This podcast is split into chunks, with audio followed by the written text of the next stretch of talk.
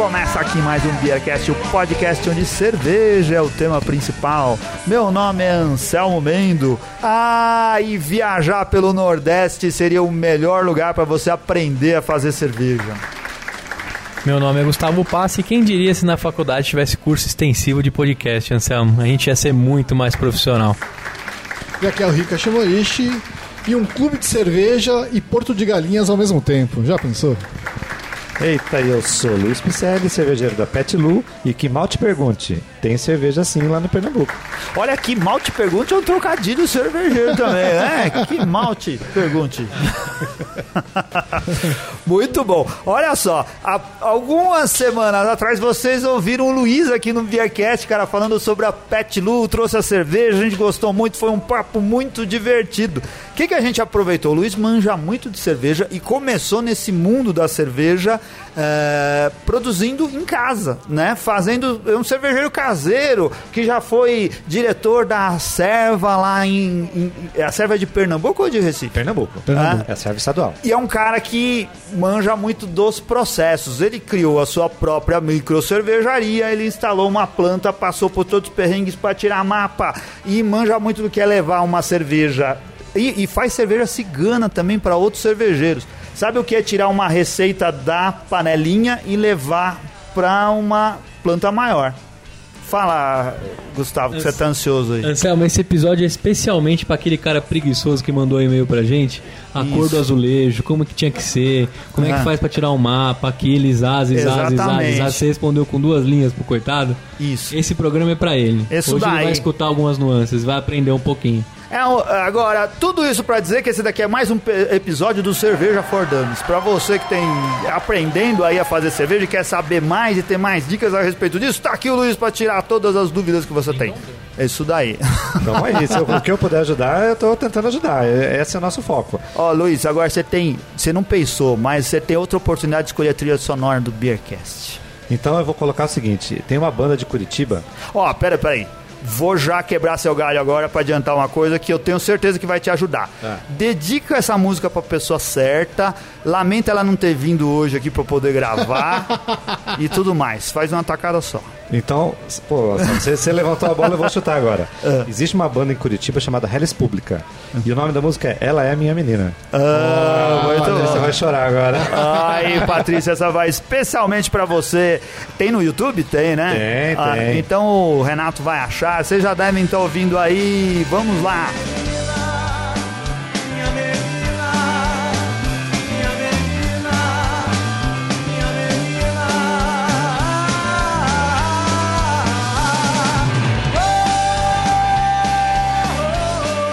Ricardo Shimoichi, o que, que a gente vai beber hoje aqui, cara? Na verdade, onde a gente tá hoje, Ricardo? Hoje a gente tá no Pier 1327 do Jaiminho. E hoje a gente vai beber uma cerveja bem diferente aqui que chama. Ah, como que é? Serra Malte. Serra Malte, bem diferente. Ô Ricardo, hoje o, o, o, o Pier tá fechado, né? Tá fechado. Porque nós estamos aqui gravando uma segunda-feira, o, o Jaime abriu especialmente pra gente, por mais um engarrafamento de cerveja, queria fazer aqui dos cursos que o Jaime dá. Exatamente. E aí não tinha ninguém para servir, servir cerveja pra gente, certo? Isso aí. Aí o que, que a gente foi obrigado a fazer? O Gustavo arrombou lá aquela porta. Tem uma porta do vidro ali no fundo. E a gente abriu a geladeira. ele quebrou o pé da mesa para poder usar de, de, de âncora. Isso. A gente ficou com dó de, de pegar uma visto, né? A gente pegou uma serra malte mesmo. É. Morar na ZL tem curso extensivo de como arrombar coisas. Cara, assim, ó, se você for o frequentador do pier, como a gente sempre recomenda que você venha aqui, a hora que o garçom estiver distraído, vai lá, pega a sua Serra Malte, você também, né, cara? E aproveite para beber as boas cervejas servidas por um garçom melhor que os da casa. É, essa daí a gente não precisa brindar, né? A gente vai falando da Serra Malte. Eu gosto da Serra Malte, cara. Eu tomei vendo o Palmeiras perder a semana passada. eu bebi é, uma Serra Malte me acompanhando o meu sábado. Vamos brindar. Vamos, Nunca pode saudinho. faltar cerveja no Beercast, seja qual for.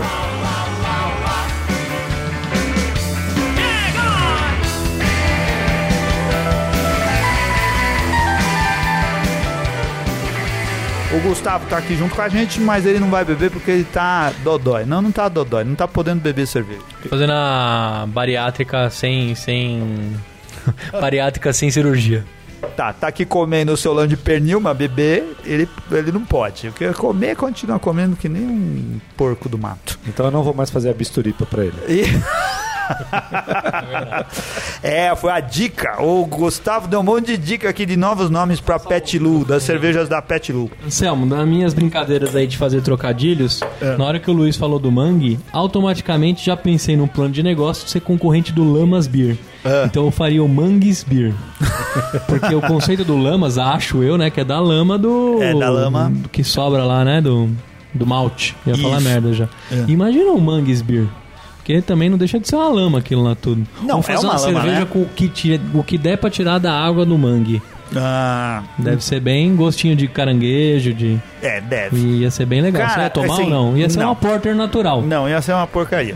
Mas ia o ser... caranguejo em si, tudo que vem do mangue serve, harmoniza muito bem com um monte de tipo de cerveja, cara. É, muito bem. É, caranguejo Mas, é. Com certeza ia ser da lama ao caos, né? É. Ah. Caldinho de sururu, né? Ah, muito bom. Cuidado com a mina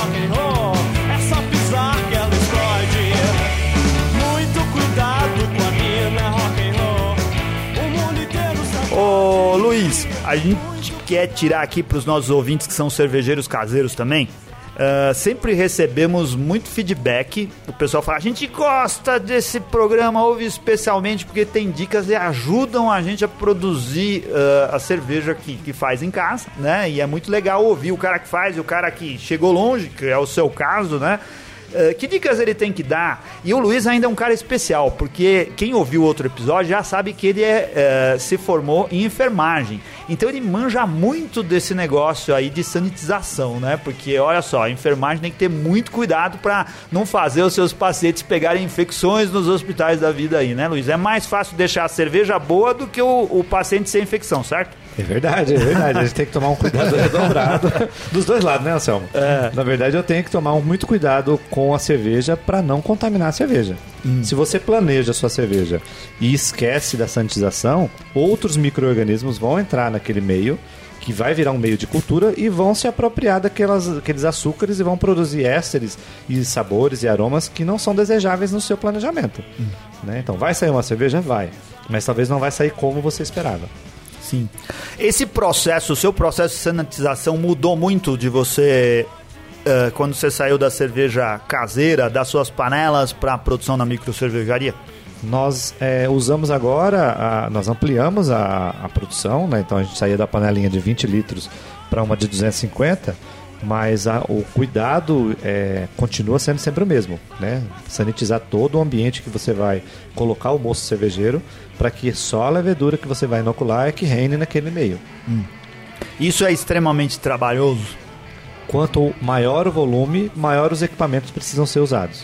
Então certo. eu preciso de uma bomba maior, eu preciso de uma potência maior hum. dessa bomba e eu preciso ter um, um tanque que tem o spray ball que Sim. é aquele parece um chuveirinho, né, que você vai fazer Sim. uma limpeza do tanque sem que eu precise entrar lá dentro, fazer a limpeza com a mão. Uhum. Então a gente chama de limpeza no próprio local, que é o clean é, in place. Tá. Você mora uh, uh, numa cidade que fica perto de, de Recife, né? Lá que que é? É casa? Eu não, eu moro em Recife. Ah, você mora em Recife? E a você... cervejaria fica a 50 quilômetros de Recife, numa cidade de, chamada Vitória de Santo Antão. Ah, Sim. eu pensei que você morava em Vitória é, de Santo Antão. eu também. Não, você vai todo, todo dia pra lá? Vou todo dia porque, porque você dá aula, aula na lá. faculdade. É. Ah, ah e a cervejaria fica lá. Ah, então, olha, um adendo ao nosso programa anterior, né? Porque eu achei que você morava lá também. também. Então, viagem. É porque não é muito longe, você disse que são 50 quilômetros. 50 né? quilômetros, pista dupla, a BR-232 está super tranquilo, em 30, 40 minutos eu chego lá. Ah, tá. É que pra nós aqui em São Paulo, 50 quilômetros é coisa de três dias de viagem, não é, é Ricardo? Você precisa é. levar a barraca de é. campo, você acampa no meio do caminho. Não existe viagem que demore, né, de, de quilômetro que demore menos de hora aqui. É não verdade, tem jeito. É ah, entendi. Então agora, é, é, e quando e lá você morava o quê? Morava em apartamento ou casa? Eu ainda moro em apartamento. Mora em apartamento. Você fazia suas cervejas no apartamento? Comecei fazendo no apartamento, hum. na sacada do apartamento, atravessando mangueira pela sala. E depois foi evoluindo, aí eu usei as, a, uma área que os meus sogros têm. Hum. Né? Então eu passei para uma casa, uma área maior, cheguei a ter três geladeiras de fermentação, né? panelas de 20 a 40 litros. A Patrícia Sanches, que é a, a esposa do Luiz, é a Pet, do Pet Lu, né? Da, da cervejaria. Ela se interessou por cerveja na mesma época que você, com relação à produção. Teoricamente sim, vamos assim dizer, né? Mas no começo o interesse era menor, ela ajudava na moagem, daí ela dormia. Depois aí acordava, ah, tá na hora de limpar, ela me ajudava a limpar. Até uma hora que a universidade me chamou e, e eu falei, ó, preciso sair, Patrícia. E larguei ela no meio do processo, falei, ó, termina aí. E ela se virou sozinha. Hoje ela faz cerveja sozinha. Ah. Né? Se deixar, ela vai lá, eu coloco ela pra trabalhar. Ó, hoje eu não, não posso, a gente faz cerveja de sábado, né? Então eu coloco ela pra trabalhar e falo, ó, Patrícia, eu tenho que resolver outra coisa e não posso ficar aqui. Ela vai com os estagiários lá, com o Lucas e Matheus. Né? Então, Lucas e Matheus parecem uma dupla sertaneja. eu acho que eu já ouvi é. esse nome em algum lugar. Quem ouviu o outro programa sabe que estamos falando dos estagiários lá da Pet Lu, né, cara? E aí eles terminam, eles fazem a cerveja sozinhos, eu não preciso estar lá não. Ah, muito bom.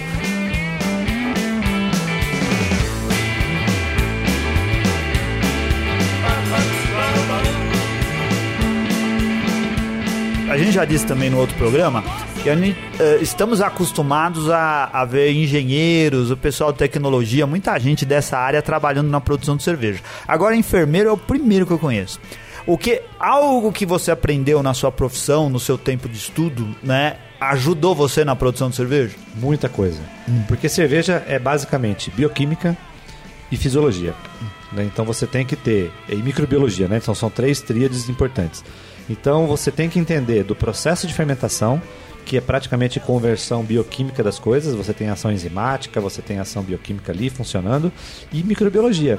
Né? Então, o que, que vai acontecer com aquele microorganismo? Ele vai se replicar, ele vai consumir aquele meio de cultura e ele vai produzir um, um subproduto, que é o álcool e o CO2. né? Então, eu consigo visualizar de uma maneira muito mais interessante o processo de fabricação de cerveja do que um profissional que não conhece esses temas e vai demorar muito mais para entender esse processo. Ele vai até chegar lá, Aham. né? mas ele vai demorar um pouco mais quando ele não é de uma área, por exemplo, quando ele é de TI, como a gente comentou da outra vez, né? Sim. Né? Então eu, eu acho assim que facilitou muito para a gente compreender o processo de fabricação de cerveja. Tá. Isso teve a ver com as suas escolhas, por exemplo, nas leveduras? É, Você acha assim que uma levedura é mais fácil de usar do que outra? É, você propaga a sua própria levedura, você mesmo que, que, que cuida de alguns processos que cervejeiro caseiro normalmente não cuida? Eu, eu e Patrícia, nós atuamos muito diretamente na cervejaria. Então, você tem que entender que, às vezes, a- uma coisa bem interessante, a gente tomou na outra, no episódio a Reino da Alegria, que é uma Saison. Nós fizemos um teste com sete leveduras do mercado, que são vendidas para Saison, e fizemos uma- um processo fermentativo com uma base igual para sete leveduras diferentes. São sete cervejas diferentes. Sim. Então, se você pensar que a levedura não é importante e não planejar a sua cerveja, você vai errar o seu processo. Você não vai conseguir atingir o potencial que ela pode dar. Então, é, é interessante que você estude também o que a cerveja pode ter de positivo com aquela levedura que você está planejando. Tá. A gente estava falando em off lá, e você disse que você chegava a utilizar até sete vezes a mesma levedura, é, você isso? pode usar até seis vezes, é o que mais ou menos se recomenda vezes. na literatura. Mas você tem alguns testes para ser feito. Ah, A gente não faz ainda teste de microscópio para saber a viabilidade. Então eu acabo acompanhando o processo de fermentação e atenuação. Então eu vou acompanhando lá. Todos os dias eu meço a atenuação da cerveja e eu marco qual é o final da atenuação. O, o que é atenuação, Luiz? É o quanto consome de açúcares. Ah. Então, o cervejeiro caseiro, quando ele faz a cerveja, no final do processo de fervura, ele mede quanto de açúcar ficou dissolvido na cerveja. Então, ele tem uma densidade inicial de 1060, por exemplo. Quando ele coloca a levedura para trabalhar, ela vai consumindo esse açúcar e vai atenuando, ela vai diminuindo aquele açúcar até chegar num nível mínimo que ela não consegue mais trabalhar e ela termina de, de atenuar. E aí você marca lá 1012 ou 1010. 1012. Vamos vamos usar o exemplo 1012. Todas as vezes que eu reaproveito levedura, a gente tem que chegar nesse 1012. Se por um acaso ela chegar em 1014, 1015, significa que ela está começando a ficar cansada, ela já não tem uma viabilidade muito boa, pode ser uma mutação, a gente já não reaproveita mais a levedura. Então, mas eu tenho uma dúvida em cima disso. A gente sempre ouve falar que a Heineken usa a mesma cepa desde que começou a cervejaria. Como que é isso é possível? Se você É, ela usa a mesma cepa, mas não as mesmas leveduras, né? E como é que funciona isso? Eles têm tecnologia e estrutura para ter banco de levedura. Tá, Então eles têm uma matriz e eles replicam ela para fazer a mesma cepa para produzir a levedura dali para frente. Não é a mesma levedura fermentação. veinha, é a mesma, a mesma mãe que fez, assim, Ah, entendi. várias outras leveduras. Eles tiram de uma amostra pequena, É. colocam numa, num processo de replicação, então você tem cálculos para se fazer isso, colocam o mosto como meio de cultura e ela vai se reproduzindo. E aí você usa de uma pequena, uma, uma pequena amostra, consegue fazer levedura suficiente para poder produzir um tanque de 100 mil litros, por exemplo. É, Na prática, como que você faz para reaproveitar a sua levedura? A gente tem um- uns frascos que nós sanitizamos esse frasco, e aí eu tenho... É frasco de Coca-Cola, que nem o Rodrigo vem? Não, não, eu tenho frascos de vidro. Existem alguns frascos é, de PET que você pode utilizar porque você, nesse caso, não está reaproveitando é, levedura para ter problemas com oxigenação, ou... mas você sanitiza ele da mesma maneira. Tanto é que quando você compra levedura líquida, ela vem em tubinhos PET, né? só que ele não foi expandido. Ele é um tubinho PET do mesmo, da mesma maneira. Mas a gente usa basicamente frascos de vidro e eu tenho, como eu tenho tanque cônico, eu tiro a levedura por baixo. Ela vai decantando, eu desprezo a primeira porção, porque as primeiras leveduras que decantam são leveduras mais é, desgastadas, com uma é, vitalidade menor, e aproveito a parte do meio, vamos assim dizer. E acabo reaproveitando aquela levedura por até quatro vezes. Né? Quando ela está bem viável, que a gente consegue ver que ela está rendendo bem, eu posso chegar até seis vezes. Quando você diz assim quatro vezes, é quatro vezes para quantos litros? Independente. É. Né? Se eu sou caseiro e tenho 20 litros, eu posso reaproveitar para os próximos 20 litros de novo. Ah, é, porque você vai usar uma quantidade, se for Menor. mais, é, mais litros, uma quantidade maior, É. menos. Tá. É, todo sentido.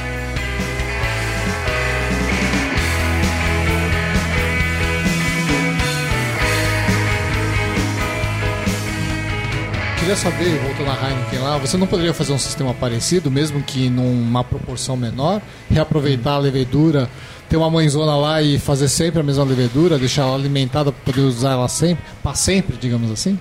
Então, eu não tenho na fábrica hoje uma estrutura de laboratório. Ah, Então, por exemplo, eu não tenho microscópio, eu não tenho uma geladeira que faz a menos 80, Sim. eu não tenho como colocar, por exemplo, glicerina para poder jogar para essa geladeira ah, a menos 80 para poder preservar essa levedura por mais tempo. Entendi. Então, como eu não tenho esse ambiente bem preparado para fazer a replicação, eu prefiro não correr esse risco. Tá, mas teoricamente seria possível. Sim, se você com tivesse certeza. Eu equipamento. conheço cervejarias pequenas que Ah. montaram um sistema de laboratório que é possível fazer isso sim. Muito legal, muito legal. Vale muito a pena, porque a economia é muito boa. Legal. Nesse processo eh, de você passar das panelas para cerveja, para para micro cervejaria, para produzir a sua, a sua cerveja numa, numa planta industrial, você chegou em algum momento que você falou: caramba, dá para fazer.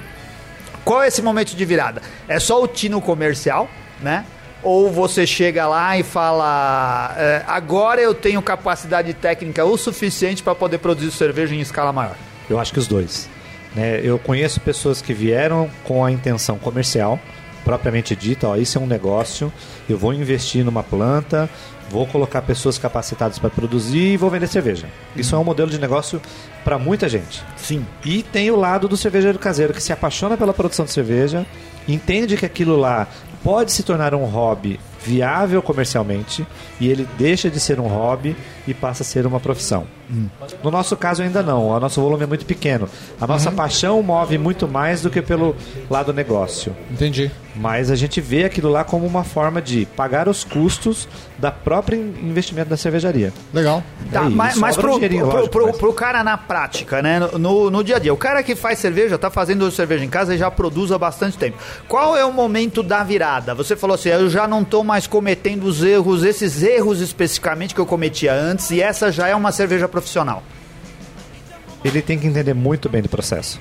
Né? Quando ele consegue replicar a mesma cerveja várias vezes, isso já é um sinal positivo que ele pode estar ampliando isso para uma grande Essa é uma escala. dica que você diria pro cervejeiro caseiro que quer ampliar a sua produção e dar um passo mais largo, consiga replicar ou produzir a sua cerveja várias vezes com consistência. Sim, você faz é, agora. isso é um dos pontos, não é, É. o único, mas é um dos pontos. Né? E a outra é entender dos problemas, cara. Porque quanto o cervejeiro caseiro é, tem que fazer improvisos de última hora, porque acabou o gás, acabou a energia elétrica, a, a, a levedura não atenuou o suficiente e ele não consegue se virar sozinho Uhum. para corrigir o problema. E aí ele não está preparado ainda para tocar uma cervejaria. Ou quando você pega, pega uma cerveja pronta, se a gente falar sulfúrico, saber onde exatamente você errou no processo. Sim, isso é muito importante. Patrícia hoje, ela é a nossa sommelier de cerveja. Então ela tem curso de sommelier e curso de gestão sensorial. Para entender, ó, o problema da cerveja aconteceu isso, aonde é que é o defeito? Você tem que saber corrigir lá no processo. Não é só entender da produção, mas entender lá no processo pronto, ó, aconteceu, a gente, a gente teve um tanque que a gente perdeu porque é, saturou o nosso filtro logo no começo do, do- da nossa empresa, saturou o filtro de cloro. A gente não, não identificou que tinha que trocar ah, com número X de braçagens e passou água clorada e formou o clorofenol. Então foi pro mercado e eu não identifiquei, porque ela estava ela tava viajando. né? E aí o cara do mercado me ligou e falou, ó, tua cerveja tá desse jeito. Eu, peraí. Aí a Patrícia tinha voltado, pô, a gente jogou todo o lote fora. Abriu garrafa por garrafa, Pô, foi pro ralo. Cara, aí achei Ó. que era só todinho que os caras ramelavam, hein, velho. Os lotes de todinho com, com cloro não, era com soda cáustica, né? Na caixa. Você usa a água da rede. da, do abastecimento municipal. É. né? É. Mas você tem como, como corrigir, como tratar essa água. Né? Então, nesse ponto, você tem que ser muito fiel ao seu, à sua filosofia. Se você falar, ó, a cerveja não tá boa, não tem como corrigir, cara. Se Não se não, jeito, se não né? tá na fermentação, a cerveja finalizou, não tem jeito, cara. É ralo, não tem como. O pH da água lá é adequado à, à cerveja que você produz? Sim, ela tem um pH baixo, né? Não chega a ser um pH ácido, mas assim, muito ácido, mas é um pH de 5,5. De 5,5 a 6 ele varia, depende da sazonalidade da, da- do período de chuva.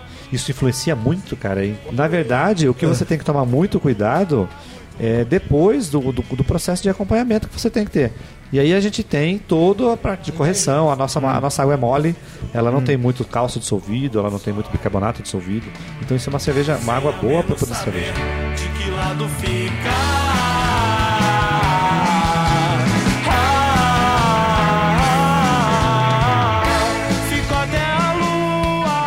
Quando você fazia nas panelas, que água você usava? Quando você estava em Recife? Sempre como caseiro, água mineral. Água mineral. É, tem água que vinha com 7,5, tinha água que vinha com 6, depende.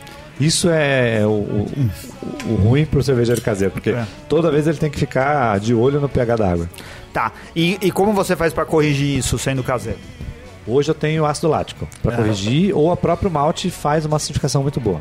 Os maltes hoje eles já são modificados, né? Então as maltearias é, evoluíram e os maltes eles já vêm modificados a ponto de você corrigir a, a- uma parte daquele daquele mosto ele já é corrigido pelo Sim, sim. próprio pH do, do- do- da mostura. Sim. Né? Você não precisa corrigir tanto a água como 10, 15 anos atrás. Lá, quando você era cervejeiro caseiro, é, qual. Da onde, onde você comprava insumos lá em Recife? Há, há cinco anos atrás a gente não tinha loja nenhuma. Nenhuma loja. Não, então a gente ficava refém do correio. Ah. Então eu comprava em São Paulo, comprava no Rio Grande do Sul, nas lojas que até hoje existem, né, como para cervejeiro caseiro. E de um tempo para cá, de uns três anos para cá, surgiram já lojas locais. Então tem três lojas hoje lá na, na, na região que vendem insumos para caseiro. Ele não depende mais do frete para poder fazer a sua cerveja, que antes o frete representava 50% do custo do cervejeiro caseiro. É, É. Olha só como saía muito mais caro do que fazer cerveja aqui no Cara, Sudeste e no Sul. É, a gente já fala isso há muitos anos, mas é triste, né? A nossa malha rodoviária é muito triste, cara. Frete, tudo é difícil. Frete no Nordeste, quando eu morava em Salvador, no- tem uns episódios antigos, como era difícil chegar coisa lá. Isso não vai melhorar nunca, desculpa, Anselmo.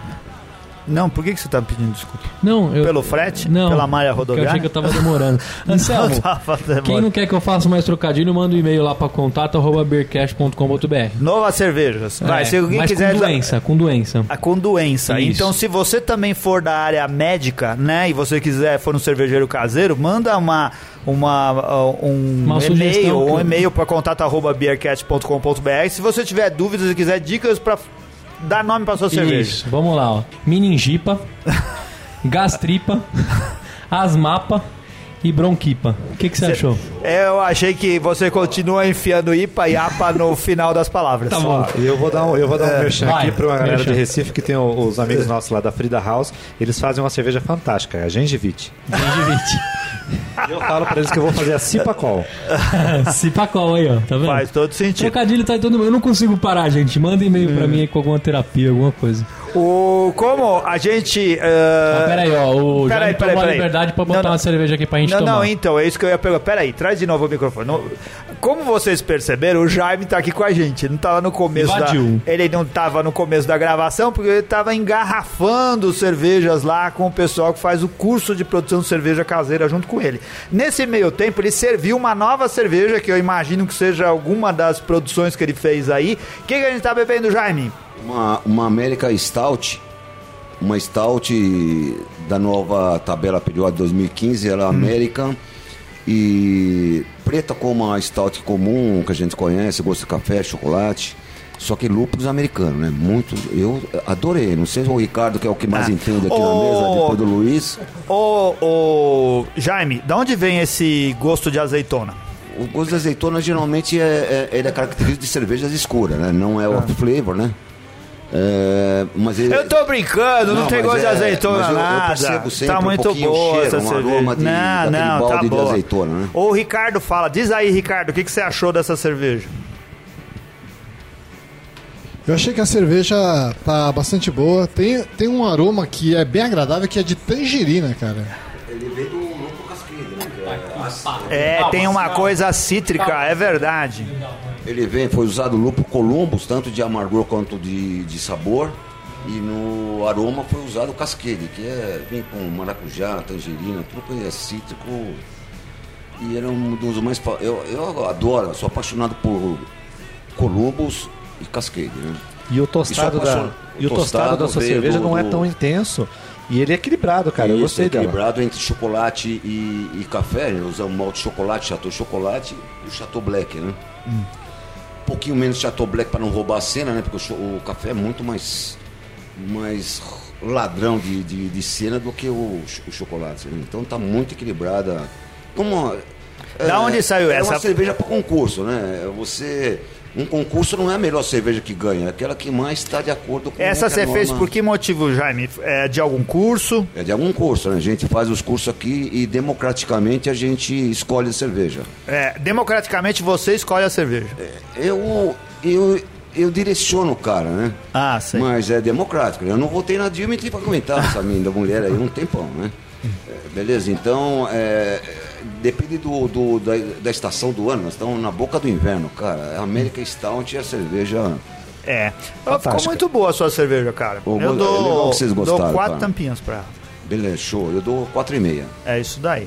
Muito Você bom. sabe que nós estamos numa turma de 10 alunos e todo grupo, todo, toda turma que a gente faz aqui de cerveja, a gente cria um grupo de WhatsApp onde a gente manda as planilhas pro cara, manda os gráficos.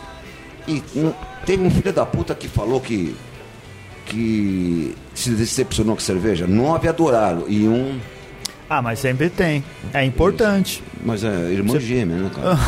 Então Você ele poder disse que evoluir, decepcionou já, o cara né? porque é diferente de todas as, as stouts que ele tomou. Claro, se ele só tomou dry stout, É. é super diferente mesmo. Então, o que problema é. Às vezes o cara não tem referência Isso. e generaliza. E o cervejeiro que produz, né? Ele não pode ficar chateado com isso, cara. Porque ele, Não, às vezes vai- não vai até agradar todo mundo.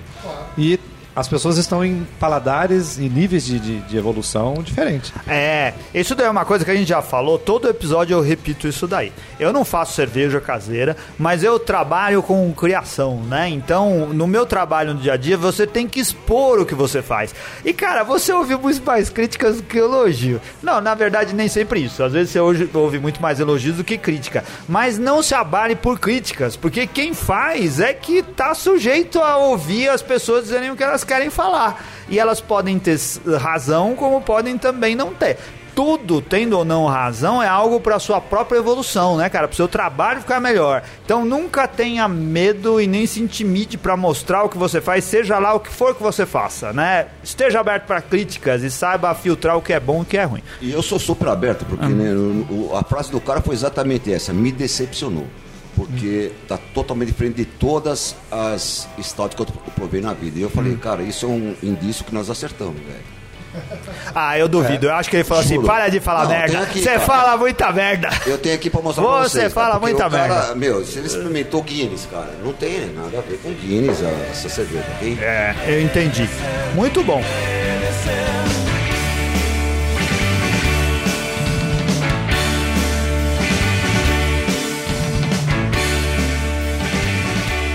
Ô Luiz, tem outra coisa que, assim, é, ah, a gente tem muita curiosidade de saber. Você foi aquele cervejeiro caseiro que deu um passão lá na frente e construiu a sua própria micro cervejaria. Você tá no Nordeste, uma realidade diferente, por exemplo, daqui de São Paulo, né? Ah, numa cidade do interior de Pernambuco. Como funciona? Foi difícil para você migrar, para você abrir a sua cervejaria? É, o que eu posso dizer é que fácil não foi. Né, Então, é, tiveram vários passos a serem seguidos. Acho que a primeira referência que a gente pega é tentar consultar o mapa. E o mapa parece que é o vilão das coisas, né? As pessoas falam, ah, vai, vai abrir uma cervejaria, o mapa é o vilão.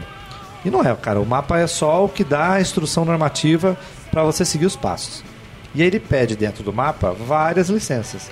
E esses é que são os vilões. Esse é que dá o trabalho. Aí cada região vai ter a sua, sua peculiaridade. Não tem como negar isso. Né? Então, só um adendo, porque o Anselmo levantou a bola. A gente tem no canal do YouTube. Posso falar, Anselmo? Sim. Claro! Deve. Se Então, não fosse do- agora, a gente ia levantar a bola em outro momento. Pronto. Então, na verdade, sim. No canal do YouTube nosso, que é o Casal Pet Lu, a gente abre o processo de como nós tivemos a dificuldade de abrir e registrar a nossa cervejaria no mapa. E a primeira coisa que eu falo para qualquer um que quer abrir um negócio é vá na prefeitura e pergunte no local que você quer abrir a sua cervejaria se ali pode funcionar uma indústria. As pessoas às vezes se preocupam, ah, eu tenho que é, a cor do azulejo, ah, se tem que ter parede até 2 metros de azulejo, se tem que ter é, fossa, se tem que ter esgoto, se tem que ter é, responsável técnico? Não. Primeiro passo, vai na prefeitura e pergunte: no local que eu tenho para funcionar, pode funcionar uma cervejaria? Se a, cerve- se a prefeitura tem um plano piloto, ela já sabe se ali pode ou não pode ter uma indústria. Você já vai saber se você vai continuar ou não o seu projeto. Né? Então, é a primeira coisa é tirar o alvará. Né? Você vai levantar os documentos da prefeitura e aí ela vai começar a pedir um monte de documentos. Provavelmente licença ambiental, licença do bombeiro, é, vamos pensar, é, a, o- a- a licença ambiental que vai ser importante para o mapa vai pedir também licença é, específica do seu sistema de tratamento de resíduos, né? se o resíduo sólido e líquido vai para onde. Então, tudo isso vai ser detalhado nesses documentos que você vai elaborar. Licença de funcionamento da prefeitura. Sim, se você não tem a licença da prefeitura, como é que você vai poder funcionar uma indústria? Se, você, se eles pedem bombeiro, o bombeiro vai visitar depois que você tiver seu galpão ou sua área pronta. Quanto dali precisa ter de extintor? Se você tem é, aquecimento a gás, se vai ser uma central de gás ou não, se vai ser energia elétrica ou não. Então o bombeiro vai dar uma licença. Licença ambiental qual é o produto químico que você usa, para onde vai aquele resíduo, se vai para uma fossa séptica, se vai para uma filtro anaeróbio, se vai para o esgoto de tratamento normal. Por exemplo, lá na Petlu, a gente não tem área de esgoto, porque era uma área rural que foi, Aham. foi loteada. Então eu tive que construir todo um sistema de tratamento de esgoto para poder então jogar no meio ambiente. Então o, o meu resíduo sólido e líquido é passado por decantação, separa o resíduo sólido e o líquido vai para uma filtro anaeróbio, do filtro anaeróbio vai para uma fossa séptica e da fossa séptica vai para um sumidouro, por exemplo. O que me agrada no que você está falando é que parece que existe uma preocupação grande com a questão ambiental, né? Isso, claro, é trabalhoso, mas é importante. É muito importante. né? A cervejaria produz uma carga de matéria orgânica muito alta. Se você pegasse todo aquele líquido e jogasse num, num rio, por exemplo, ia alterar a flora, ia alterar, eh, ia crescer alga, os peixes não iam conseguir se alimentar direito, e você ia ter uma alteração do meio ambiente. Então Sim. a preocupação do do, do- desses órgãos ambientais é justamente que você não contamine o meio ambiente com os dejetos da cervejaria. Legal. Tá. Você fez tudo isso por conta própria ou você contratou intermediários para te ajudar? Não, nós fizemos tudo por conta própria. Ah, o porte da nossa cervejaria não ia comportar o investimento de eu pagar um consultor para isso. Então eu tive que bater de porta em porta de cada, me- de cada órgão desses para saber ó, o que, que eu preciso. Então a gente levou muito mais tempo do que o normal. Então não tem nada escrito em lugar nenhum onde que eu tenho que procurar.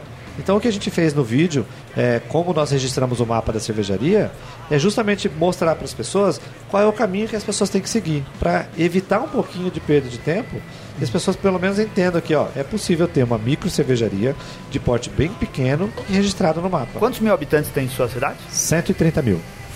Vitória de Santo Antão.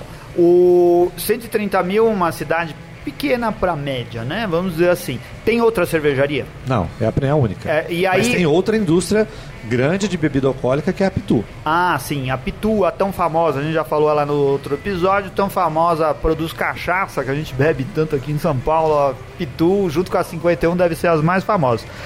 Aí, por você ser a primeira cervejaria, foi mais difícil você conversar com os órgãos que não estavam habituados a fornecer alvarás para essa rama de atividade? Sim, né? Então, Ah. eles não entendem o, o funcionamento de uma micro cervejaria.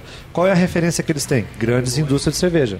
Aham. Então, eles pegam, ah, vamos usar o exemplo da Ambev. É uma grande indústria que gera um resíduo líquido e um resíduo sólido gigante e eles não sabem aplicar para uma pequena indústria. Então, você tem que trabalhar o lado da explicação, montar todos os processos de fabricação, todos a, a montar a planta e jogar para eles e falar assim, ó, a realidade nossa é essa.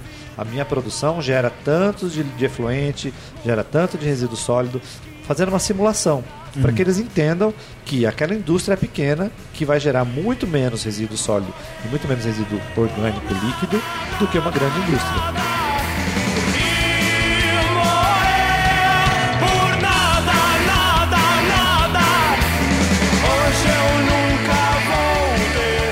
Quanto tempo levou todo esse processo?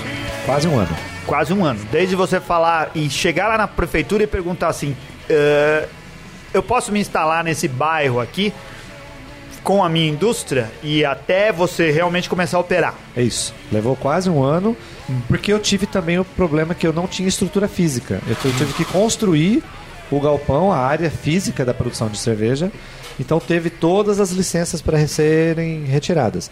Desde a licença ambiental da, do, do escavamento, lá da, da terraplanagem, até a licença de instalação, de licença prévia, licença de instalação e licença de operação. São as três licenças que qualquer órgão ambiental no Brasil inteiro vão, vão exigir de uma cervejaria.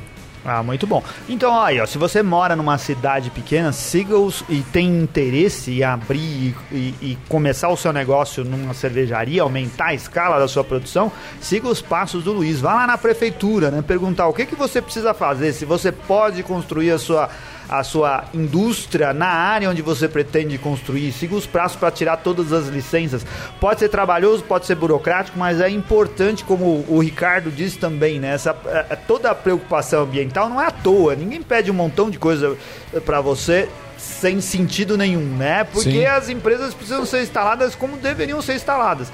Então, nem todo órgão público é, é feito e constituído só de gente canalha e, e, e corrupta que está querendo dificultar o seu negócio. Aham. Tem muita coisa que é importante, é o processo Claro. que você vai ter que fazer assim. E dá para fazer. O Luiz demorou um ano e tá lá hoje com a cervejaria dele operando. Já tem lucro, Luiz? Olha, posso dizer que ela começou agora a se pagar. Ah, sim. Mas a gente tem todo um reinvestimento. Toda vez que gera um lucro, a gente reinveste na cervejaria para melhorar a capacidade técnica dela, melhorar o equipamento, evoluir o equipamento. Então, a- acredito que ainda vai mais uns dois, três anos ainda de evolução para manter o mesmo nível que a gente tem ainda de produção. Entendi. E qual, quais são as suas ambições? É dominar o mundo? Não, cara, eu acho que a, a minha ambição, junto com o Pati, é fazer cerveja boa daquela que a gente gosta. Né? não, Isso não, mas é- assim, você espera um dia viver de cerveja. Não, É, eu acho que. Não sei, cara. É pergunta difícil, cara. é difícil, É é. difícil porque é um negócio, cara. Ele, tem, ele fez com uma cara que gosta de dar aula. E Vai ser difícil ele largar as aulas. Não, Talvez diminuir a carga horária de aulas, mas viver só de cerveja, acho que não. Ele gosta de ser professor. Eu gosto do feedback, cara. Eu acho assim que quando você encontra alguém que você não conhece, e eu acho que todo cervejeiro caseiro tem essa, esse ego. Né? E encontrar um, um desconhecido que bebeu a sua cerveja e faz um elogio e diz que gostou. Eu acho que isso é o que vale a pena. Né? Então, me move mais isso do que a ambição negócio. Uma característica importante do Luiz, acho que todo cervejeiro deve ter, é a proatividade, né? Você ir atrás do que você quer, vai na prefeitura, vai no Ibama, vai nos lugares que vão te dar licença para você poder fazer a sua cerveja. Encontra o terreno, não fica sentado no sofá esperando as coisas caírem do céu, que isso E não vai no, e acontecer. no Facebook reclamando, falando que isso é uma porcaria. então, se você for atrás, o Luiz falou, demorou demais, demorou um ano, mas eu achei que o tempo tá bastante razoável. Pra burocracia que existe no Brasil, um ano pra você conseguir todas as licenças é tempo recorde pra mim. É, Tá e, e, ótimo. e além disso, é um tempo pra você pensar, pra você ver se você não tá fazendo besteira, abrindo uma indústria Isso. de uma coisa que você não sabe nem se vai conseguir produzir Exatamente. como deveria, com qualidade. É um bom tempo pra você pensar Enquanto no você seu tá negócio. suas licenças, é um bom tempo pra Isso. refletir. E Anselmo, isso é uma referência que eu tenho com a minha realidade. Né? Então não dá para generalizar no Brasil inteiro, porque o mapa, apesar de ser um órgão federal, ele é um órgão que atua estadualmente. Então o fiscal ele atua naquele estado. Se ele tiver uma demanda muito grande, ele é um fiscal de bebidas. Se ele tiver uma demanda muito grande naquele estado de indústria de cerveja, de indústria de bebidas como cachaça, refrigerante, vinho, suco, às vezes demora muito mais do que um ano né? Às vezes demora menos. A gente teve uma fe- felicidade que quando eu, dei, quando eu tinha todas as licenças, licença da prefeitura, licença ambiental, licença do bombeiro, responsável técnico, aí eu peguei toda a documentação e levei no mapa, o mapa em 45 dias me emitiu o laudo. Eu conheço gente aqui em São Paulo que às vezes leva oito meses para o mapa emitir um laudo Exatamente. né, para É. emitir o registro. Mas é uma realidade estadual, uma realidade que o mapa não cresceu na mesma proporção que cresceu o número de indústria de bebida. A gente não pode criticar que o mapa não consegue atender, mas o mapa não consegue pedir número de vagas. A gente está numa crise econômica que dificilmente vai abrir número de vaga para fiscal. Sim. Mas está crescendo, estão tentando melhorar. A gente acompanha o movimento dos fiscais, a gente sabe que eles querem melhorar o sistema, eles não querem atrapalhar a gente, eles querem ajudar. E olha, e veja aí no seu estado quantas cervejarias foram abertas nos últimos meses, né, cara? Só cresce a quantidade de cervejarias, né? Tem muito mais, a gente vira e mexe, descobre novas cervejarias que a gente nunca ouviu falar. A pessoa fala, ah, você conhece a cerveja tal? Não conhecemos, nunca ouvimos falar. E é uma nova cerveja que está lá e mais um fiscal que está trabalhando para criar a- a- as licenças e a estrutura para que as pessoas possam trabalhar ah, legalmente, né, no país. Muito bom.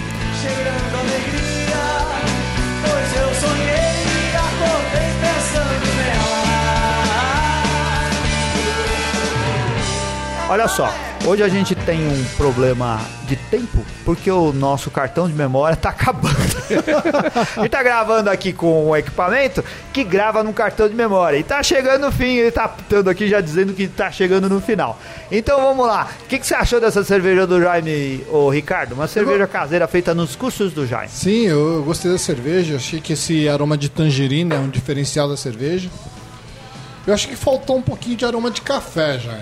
A cerveja é agradável, mas acho que poderia ser o café um pouquinho mais intenso. A espuma tá ok, a cor ok, o aroma de tangerina é perfeito.